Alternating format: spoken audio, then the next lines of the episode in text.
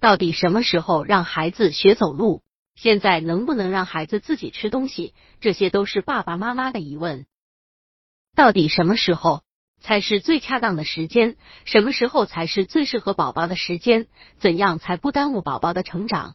不用发愁，接下来就跟大家说说一个既不早也不晚，正好合适的时间。百度搜索“慕课大巴”，下载更多早教资源。宝宝自己吃东西六到九个月。注意，宝宝什么时候开始对勺子感兴趣？比方说，在你给孩子喂饭的时候，孩子的小手开始不自觉的想要把勺子抢过来，这时你就可以开始训练宝宝自己吃饭了。一般这种情况差不多发生在六到九个月大的孩子身上。这时候，妈妈不妨去给孩子购买一把专为幼儿设计的勺子，这样孩子就有了专业的工具，可以开始进行练习了。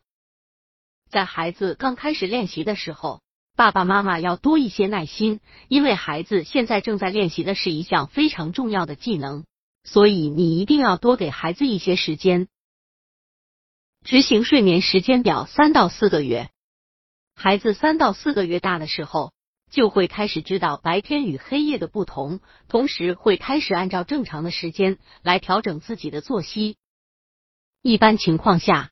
等到孩子差不多六个月大时，孩子会开始慢慢理解时间表的意义，同时会按照时间表走。所以在宝宝三个月的时候，妈妈最好是能够让孩子按照时间表走。等到睡觉的时候，最好是能够让周围的节奏慢下来，让孩子周围的环境昏暗一点。另外，要多给予孩子一些关注。多抱抱他，这样过一会儿孩子就能够慢慢困倦了。你也可以在宝宝睡觉之前让他泡个热水澡，给孩子讲讲小故事，帮助孩子入眠。结束母乳喂养六个月负二岁，为了确保孩子的健康，最好是能够采用单一母乳喂养至六个月。在一些比较特殊的情况下。比方说，你发现孩子喝奶的次数突然增加，或者是之前孩子晚上一直睡得很好，最近这段时间总是惊醒的话，这时候你就要给小家伙加餐了。假如孩子现在已经十七周大了，同时体重也已经超过五点九公斤了的话，最好是能够给孩子喂少量的婴儿米粉，吃完母乳以后，给孩子吃一些米粉。但量不要太多，不然孩子的母乳量会减少。这个时候最好是确保孩子每天吃母乳量不少于九百毫升。至于什么时候停止给宝宝喂食母乳，这主要是由妈妈决定的。建议妈妈在宝宝六个月至二岁之间选择一个适当的时间断奶。开始阅读训练，从新生婴儿开始。如今很多的爸爸妈妈都采用。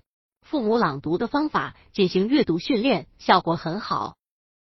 亲人的朗读能够让爸爸妈妈和孩子之间的感情更深厚，还能够提高孩子的语言能力。